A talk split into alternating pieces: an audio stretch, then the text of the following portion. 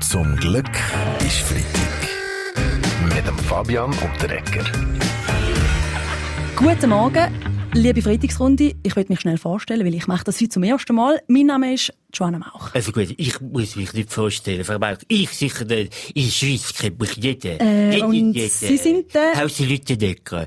So bitte. Ich habe schon Olympiagold gewonnen. Da sind Sie gar nicht auf der Welt gewesen. Äh, Welt. aber seither glaube ich nichts mehr will, das wüsste ich denn. Ja gut, seither bin ich vor allem als Schauspieler. Darum hat es mich auch geärgert, der Schweiz Tourismus vor dem Spot mit der Roger Federer.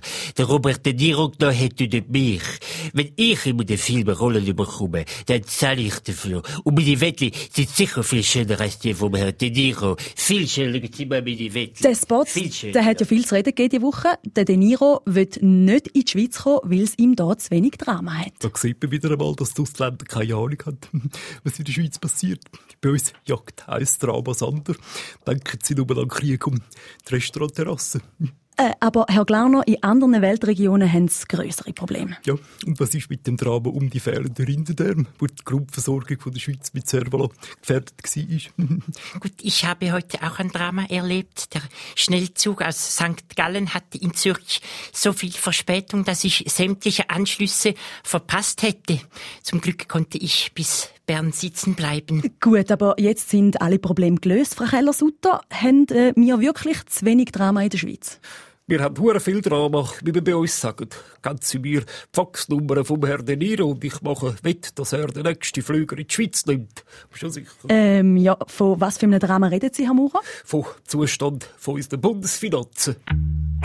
Zum Glück ist Freitag mit dem Fabian Ecker. Alle Folgen auch online als Podcast auf srf3.ch.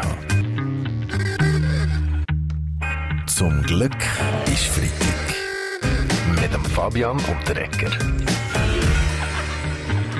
Unter der Führung von der SVP-Bundesrat hat das VBS in den letzten Jahren zu viel Boni ausgezahlt. Auch Sie, Herr Maurer, haben die Boni-Empfehlung vom Bund regelmäßig um bis zu 2,5 Millionen Franken überschritten. Und ich habe mich nur an die Hälfte von der Boni-Empfehlungen gehalten. Ich bin eben zäh.